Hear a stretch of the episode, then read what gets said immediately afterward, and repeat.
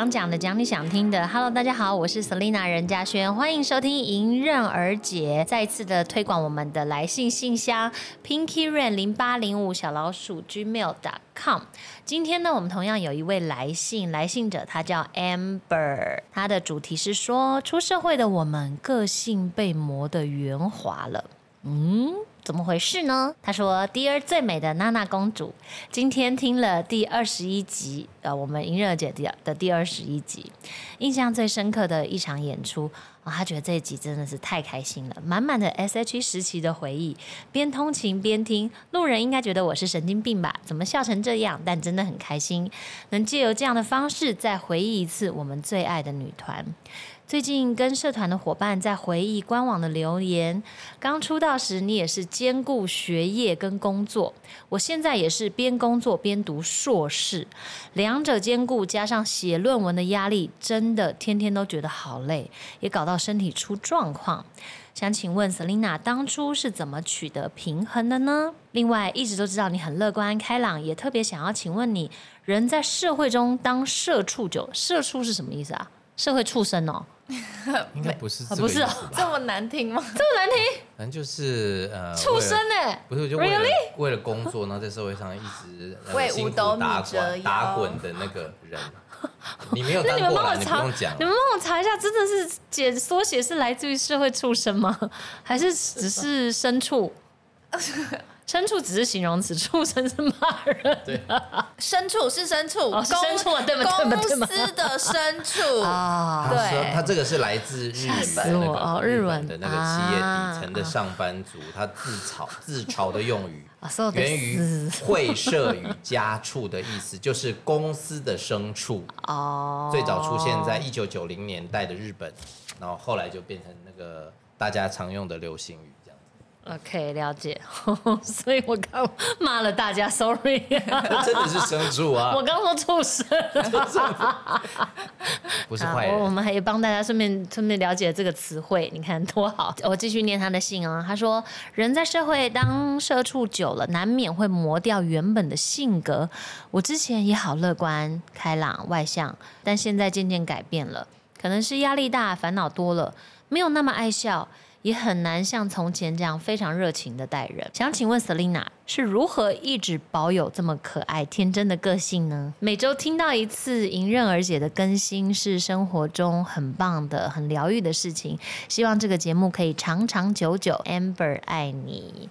OK，好，我们就来回答 Amber。你第一个问的是说，想请问我当初是怎么取得平衡的呢？我怎么取得平衡的？我不知道哎，就是牙一咬呗。没有吧？不是招亨帮你吗？首先你在学业上要有非常好的同学，他能够 cover 你，cover everything。好了，因为我那时候我来跟大家，就是也不确定每个听听众是不是都知道我的这些过往，就是我是大学二年级的时候出道的。哎，我大一的时候是那时候在筹筹备，然后大二的开学没多久，因为你看我们九月十一号发片嘛，那大学差不多九月中才开学吧，嗯，好像是这样子，对，所以我是真的是在大二的学习一开始的时候我才出道，然后然后中间呢，大三那一年非常非常的难熬。也就是我出道的第二年，就是那时候非常的忙碌，啊，就也跟大家科普，让他了解一下，就是因为我出道第一张就一炮而红了，对，第一张专辑就很红，然后我们在出道的第一年之内呢，就出了三张专辑，然后那时候就开始，因为我们就是。我们算是三期的艺人呢，就是又唱歌又演戏，然后又主持，就是我们就是很能够各各方面就是都全方位的发展，所以我们的事情很多。然后那时候到大三那一年的时候，出道第二年的时候，就是分非常非常难熬，因为那年我们好像接了一个剧，然后演戏呢是最耗时间的，而且他的呃最没有办法配合我上课的时间。但我忘了那出剧是什么。是《蔷薇之恋》吗？还是你们公司做的那个剧？蔷薇的话，你跟你没什么，你就是出现那么一下下。那应该就是真命天女。真命天女。对，真命天女。然后啊，不是，我知道不是啦。另外一个有一个，本来我们三个要演的，就后来我实在没办法，后来另外一个我的角色就是另外一个人去演，好像叫《爱情大魔咒》啊，我知道跟蓝正龙的。对对对。哦啊，对，应该是那个，我应该是那个，对，所以我那时候好像就有点嗯，嘎不过来，然后我其实又很想。等于是我们三个人有机会可以演出一个偶像剧，可我却因为我要上课，因为有很多课是呃，比如说是必修课，然后那些老师呢，他就是教授就会很严格的规定，比如说你一学期顶多请课请假两次，两次以上就当掉的那一种，那那种我就是我就会跟公司说，这个我一定要去上课这样。所以那时候好像是因为这个原因，所以我就没有演了这个剧。那其实我自己心里也觉得有点可惜，因为那时候。你知道接触演艺这个五花八门的演艺世界，可是其实你是充满热情的，因为我就是一个很喜欢表演的人。虽然那时候很累，可是就是也希望可以参与。所以到大概大三那一年的时候，我就有跟我爸提说，嗯，我想要先休学一年，因为我想说我们团体也不知道能活多久，也不知道能红多久，想要把握。就还好我没有休学，还好我爸坚持不允许，不然你看我们红这么久。这么久，怎么回去念？休不休学？怎么可能回去念呢？你知道我爸那时候就说你不可，你你不准休学，因为他就认为说你休学了，你一旦休学，你就不太可能回去念了。也就是说，我就不会拿到这个大学毕业文凭了。那对对老人家而言，他当然觉得文凭很重要嘛。啊，当然，这现在的社会，嗯，已经已经有很多东西，我觉得它可能是超越文凭的价值了。这样，但在那个时候，在我爸的心中，即使到现在，可能也是，他还是觉得哦，一个文凭，他觉得他蛮坚持的，所以这这点是他完全不让步。所以那个时候呢，就是稍稍稍的有一点点家庭跟公司的革命，包括我爸那会去公司，就是跟他们很很很认真的讲，就说不行，我女儿一定要大学毕业。就他的他的要求这样，所以那个时候大三我抗辩过一次，希望休学，就后来失败，但也还好是这样的，因为也在咬牙一撑撑了一年半，最后也顺利的毕业了。对，所以这这一点想起来呢，就是也蛮感谢我爸的坚持，不然以我那时候的状况。我应该就直接毅然决然的就休学了。你怎么兼顾的嘞？就是这个时候就要讲回来了，非常重要，就是你在大一的时候呢，就要先搭讪好 非常要好的大学 同学，功课还要不错的。这个这个是真的，而且不是只有我这个同学，其实我觉得我们全班的同学也都蛮蛮照顾我，蛮帮忙我，然后包括系上的教授也是，因为我大一的时候还是正常的学生嘛。就是那时候还没出道嘛，只是一个大学生，就一般大学生，就是长得蛮漂亮的大学生而已。对。然后呢，我在班上呢，那时候其实就我也没有太热衷班上的事物，但是一样，你也就是跟大家都也还蛮熟的。然后他们就非常的热情，很热衷于班上就是学校的事物，比如说团体班级的比赛，不管是球赛啊，然后还有什么什么有的没有比赛这样，他们就是都会很。就是自己自己就会很热衷，可能因为我们的系吧，因为我们的系就是又是公民教育活动领导学系，然后有一有一部分老师是就会当童军老师，所以又特别会搞这些，你知道，就像团康，然后凝聚团体的力量，所以就是我我也就是，就算我那时候没有心在学业，然后一心就是只想谈恋爱，然后什么之类这样，可是也都跟着大家一起。大一的时候。大一的时候，对，所以就是就是跟同学就蛮要好的。那等到我。大二的时候出道的时候，就是同学们也就是一样支持着我。我还记得那时候我去第一个表演，嗯，第一个公开的表演就是我说上次说 Super Life 三三支舞是吗？哎，好像是，因为那时候几乎所有发片歌手对对对对对对对对。然后那个时候，因为我们也没什么粉丝，然后他那个地方就是有一个舞台，然后有一个像那个那个叫什么舞台。对，那就是像学校的那种教教呃学校的大礼堂这样，所以下面就也没有什么粉丝。那我的同学们就组成粉丝来帮我们加油，这样。你们那一群应该是最厉害，人最多。就是对，所以就感谢很蛮感谢这些同学们，他们也都很支持我，并没有因为我当了明星之后呢，就反而就说：“哎呀，你看啊，怎样啊？”就是屁呀，这样。对对对对，并没有这样，但也有可能他们有讲，但我没有听到。不至少来现场的就不是这种人啊。对啊，大部分不是这样。然后呢？那我说很重要，就是我的大学同学，我那时候有两位非常非常要好的大学同学，他们也跟我上过很多节目，所以其实粉丝们都知道，那时候都笑称他们是我的左右护法，因为我在学校里面就是就是有时候就会被认出来嘛，然后有时候会有人就是可能上来就是。稍微之类的，对，我在校园里面，然后他们就会走在我旁边，一左一右，像左右护法。然后如果有人来，就是想要可能聊天啊，或搭讪，或者想要要要干嘛签名什么之类，然后他们就会移形换位，反正就是各种的帮我阻挡跟保护我啦。就是在校的经纪人的感觉 之类的，其实也不多了，因为我在校的时间也不多。我大概通常都是上课前，然后赶到。然后就下课就可能又走又去赶赶通告，通常就是这样。那我也很谢谢，就是我大学的最好的同学，我们应该找一天找他来，要他来聊一集，他眼中的 娜娜，他眼中的娜娜是如何？因为呢，我永远都是一个那个幽灵组员，你知道幽灵组员，比如一个小组，大家都会分组嘛，然后英文作业或什么之类这样，然后五个人一组。那我们其实那组永远都是等于只有四个人，因为我就是会挂人头挂在那一组。我的最好同学就永远带着我，我就像他的拖油瓶一样。所以他一个人代表两个，他一个人代表两个，可是他可能一个人要做两个人的事情，这样，然后就非常的辛苦。所以我很感谢他，我真的很感谢他。有时候做报告啊，然后或是考试前，他们就大家就会分批做重点嘛。就是老师已经讲了，很可能会考哪些，然后同学们会分批做重点的那个标示，然后还有都会给我一份这样，然后就让我顺利的过关，就过关了。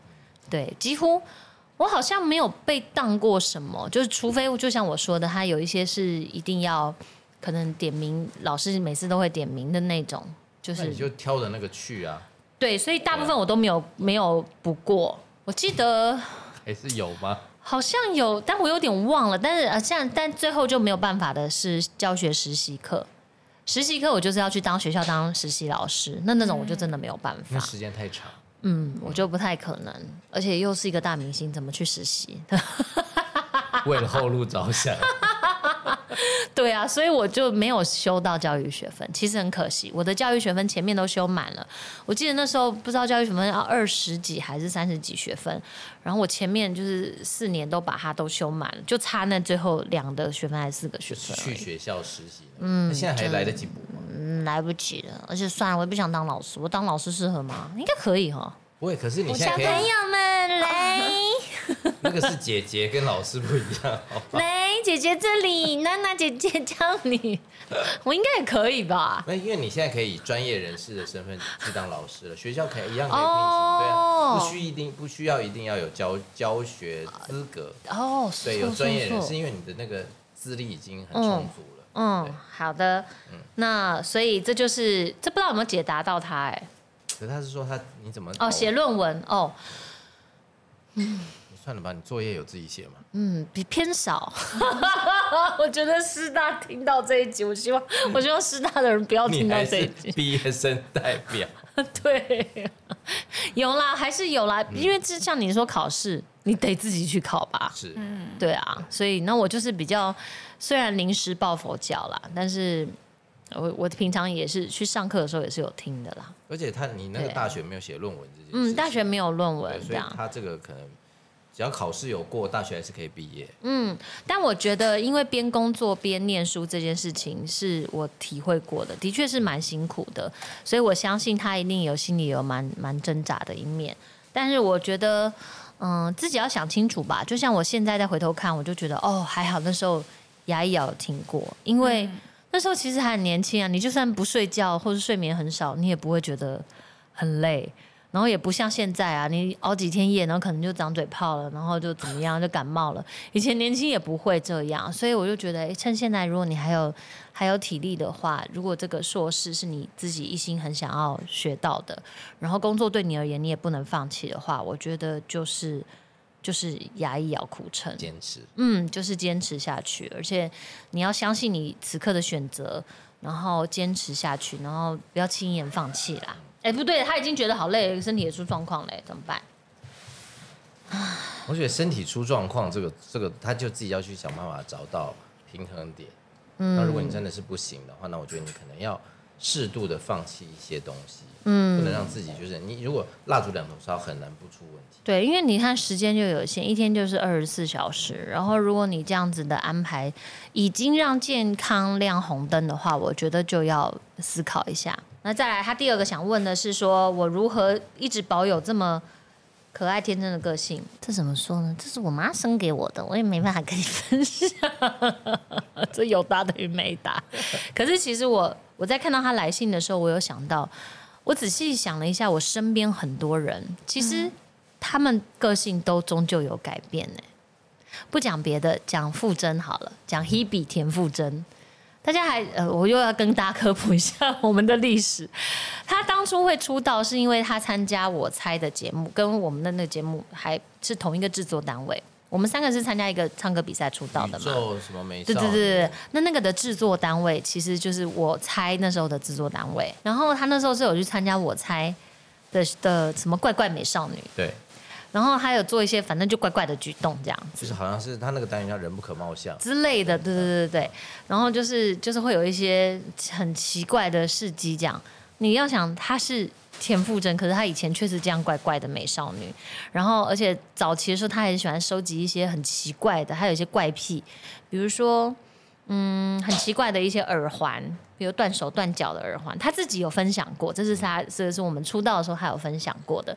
然后包括他以前初期的个性也都是比较活泼的，就是讲话啊，然后就是很冲很直，然后包括一开始的时候，我们还有他好像被媒体修理过，对，就是他是这样，因为讲话很直很冲这样子。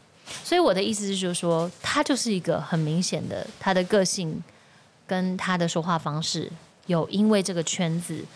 或是一些社会的经验给了他，然后他有做一些改变的人，所以我身边的确就有，而且不只是只有他，还有很多人，因为你会遭遇到很多的事件嘛，你就是，嗯，像有些人上班好了，可能他的他可能会被被欺负，被同组员欺负，或者被上司欺负，公司霸凌，对，然后或者是讲话，你像我自己也有过啦，就是不是故意的，但是就是忍不住会讲人家小话。那你讲小话呢？你知道这这就是这就是很危险的一件事情，因为有时有一天他就会嘟嘟嘟嘟传了，你讲的那个人他就会知道，那你就是把麻烦就是等于拿石头砸自己的脚。可是你没有经历过这种事情，你根本不知道啊。而且你在讲的时候，你会觉得哦，我只是跟我的好朋友在分享一些事情或什么的这样，那你你就会认为有一天你可能就受伤了这样。可是其实这都这这都是这都是一种学习的经验。所以我觉得，嗯，这种改变其实你也不需要 Amber，你也不需要太难过，嗯，因为我觉得这个社会上本来就会有形形色色的人，然后会有各式各样的状况，除非你永远都是一个，就是比如说你就在在家里面待着的人，不然我们的人本来就是群居的动物，你就是要出来，你就是需要工作，你就是要面对人群，就是要跟不同的人去融合跟相处。那每个人的个性都不一样，所以即使你本身是一个很乐观、很开朗的人，可是你现在的工作环境可能它就是一个比较，嗯，比较沉闷吗？或者比较需要，呃，每天就像这叫什么？像事务所，就是需要，就是像机器人这之类，或是公司，你它一样会有一个自己的文化，所以。不太可能，你你每个人都还可以维持自己的这个样子，所以你现在遇到的状况，跟你可能被迫需要改变，让你觉得很痛苦。可是你要想到，不是只有你一个人会发生这种事情，其实这是社会上每个人在嗯接触到这个社会，然后在长大的过程中都会有的。然后就连我们我们的生活，虽然我不是办公室，我不是坐办公室的，可是我在出道的这几几几年，这几十年，我们也是有遇到。所以其实每个人都会遇到，只是看你要改变，然后你要改变成什么样子。那好，我说傅真好了，他如果像我说的，他初期有遭受到这些东西，那他可能也受伤，也难过，他可能啊也有沉淀过，然后也有消沉过，也有沮丧，也有难过。诶，可是他自己可能也找到了一方向，不管是他看书，他听音乐，他跟朋友分享，他自己得到了他所谓的心中的信仰。然后走出来，然后变成他现在想要呈现的样子，那就是他现在最真实的样子。所以有可能，他就算他没有经过这个叫什么演艺圈的这个洗礼，他也许只是个一般的上班族，他也会变现在这样，没错，也可能嘛。但我们不知道，因为他已经现在已经是一个结果了。所以我的意思是说，人都会有经历这样的过程，然后你都会有一段可能自我寻找、自我探索，甚至会有点自我否定的状态。但我觉得这个很正常。然后这个时候呢，你可以寻求的管道，我觉得很多，尤其像现在，因为现在网络太方便了。你说以前我们啊，真的是以前我们初期还没有那么方便的网络的时代的时候，你只能可能看书啊，然后。或者是听听前辈分享这样，可是现在就有很多的管道可以，所以我觉得你可以多去呃看这方面的书籍也好，然后或去听这方面的，不管是 podcast 或节目也好，就应该可以获得很多很多不一样的资讯，然后你可以选择自己需要的，然后跟自己所相信的资讯。而我觉得要保持热情，其实不是只是对于工作，其实应该是对于生活。就像你今天是一个嗯朝九晚五的上班族好了，可是你也不会每天都在工作啊。你工作完的时间，你还是有自己的时间，你有下班的时间，然后你有假日，所以你还是可以保有你自己。只是那个时间可能现在你你你的确比较少了，但是我觉得永远不要放弃，就是你自己的时间的时候，你是一个怎么样的人？你是一个热情的人，你是一个对生活啊很喜欢探险的人，或者什么，就是。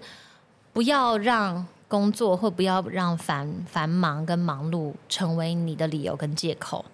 也就是说，你有时间的时候，你就可以去做你你所谓的探索或探险，或者让你有热情的事情。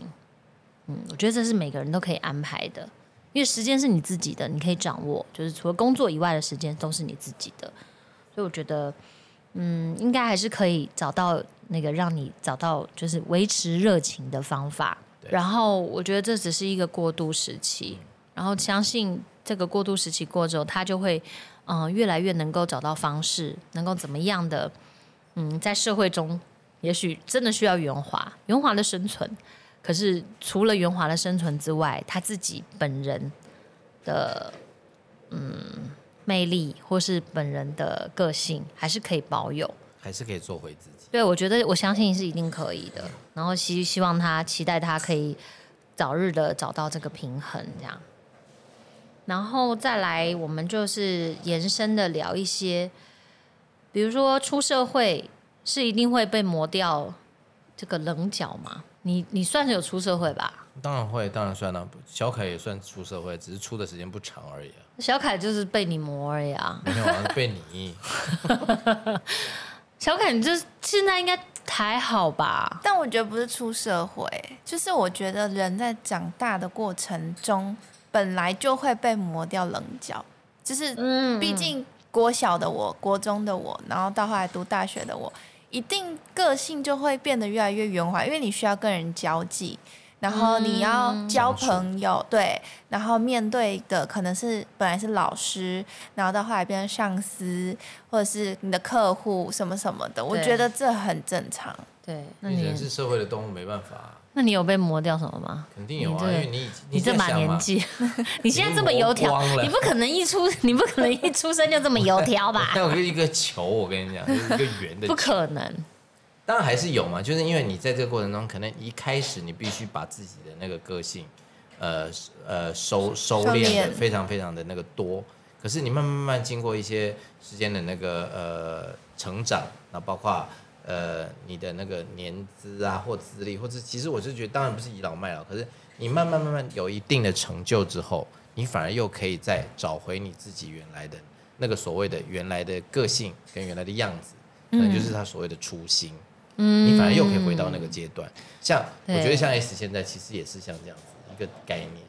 对我现在就回到自己阶段，我现在就是不想接的工作，我就说老娘不要做。因为你要想，其实你我现在看为什么最明显的一个例子就是小孩子，我的儿子就因为他还没上学嘛。要什么就是很明确，我要什么什么呢？我不要什么就是不要什么。嗯，对，他对你们可以这样任性，是对不对？可是你要想，今天他如果去了学校，你不可以跟同学抢玩具啊，对不对？你抢玩具的时候，那不是都都要给你？你不是只有一个人，那别人也要玩呐，对对不对？到时候老师就会出现了，对对不对？然后老师就会教你规矩，或学校就会自然的，就是自然的这个学校这个环境就会教育你了。就是你在不同的团体就会有不同的团体的那些呃人或者是，就慢慢开始把你那些脚全部都磨磨磨磨磨磨磨，嗯，磨到让你可以在这一个呃团体里面，嗯，继续的生活生存下去，可以继续过下去嘛，对，对不对？就这样。所以我觉得不需要把这些好像磨掉的棱角，然后就觉得哦，好像我失去了什么，好像断手断脚一样。其实我觉得不是。我自己是觉得说，那只是让我变成一个更能够适应这个社会，或者是我更懂得其他的方法，然后去面对不同的人的一种方式。我觉得这都是一种学习。其实它就是一一个课一门课程，只是它没有说哦，一定你是规定上课你要多少时数，然后也不会颁给你任何的奖状跟学历。但是这是我们每个人的人生。人的一生都必必经的必学的课程，除非你就躲到深山里，只有你一个人。很多人就是老了退休还这样啊，你就想为什么他退休才去这样？因为他最终可能觉得，哦，这都这个牺牲这些阶段都是我的过程，但我最终有一天，比我拿到一笔退休金了，啊，我终于卸下了我人生的重担了，呃，因为我也有一点点经济能力了，我要做什么？我要做回我自己，然后到时候其实你再做也不迟啊，对吧？你如果真的要去深山里面。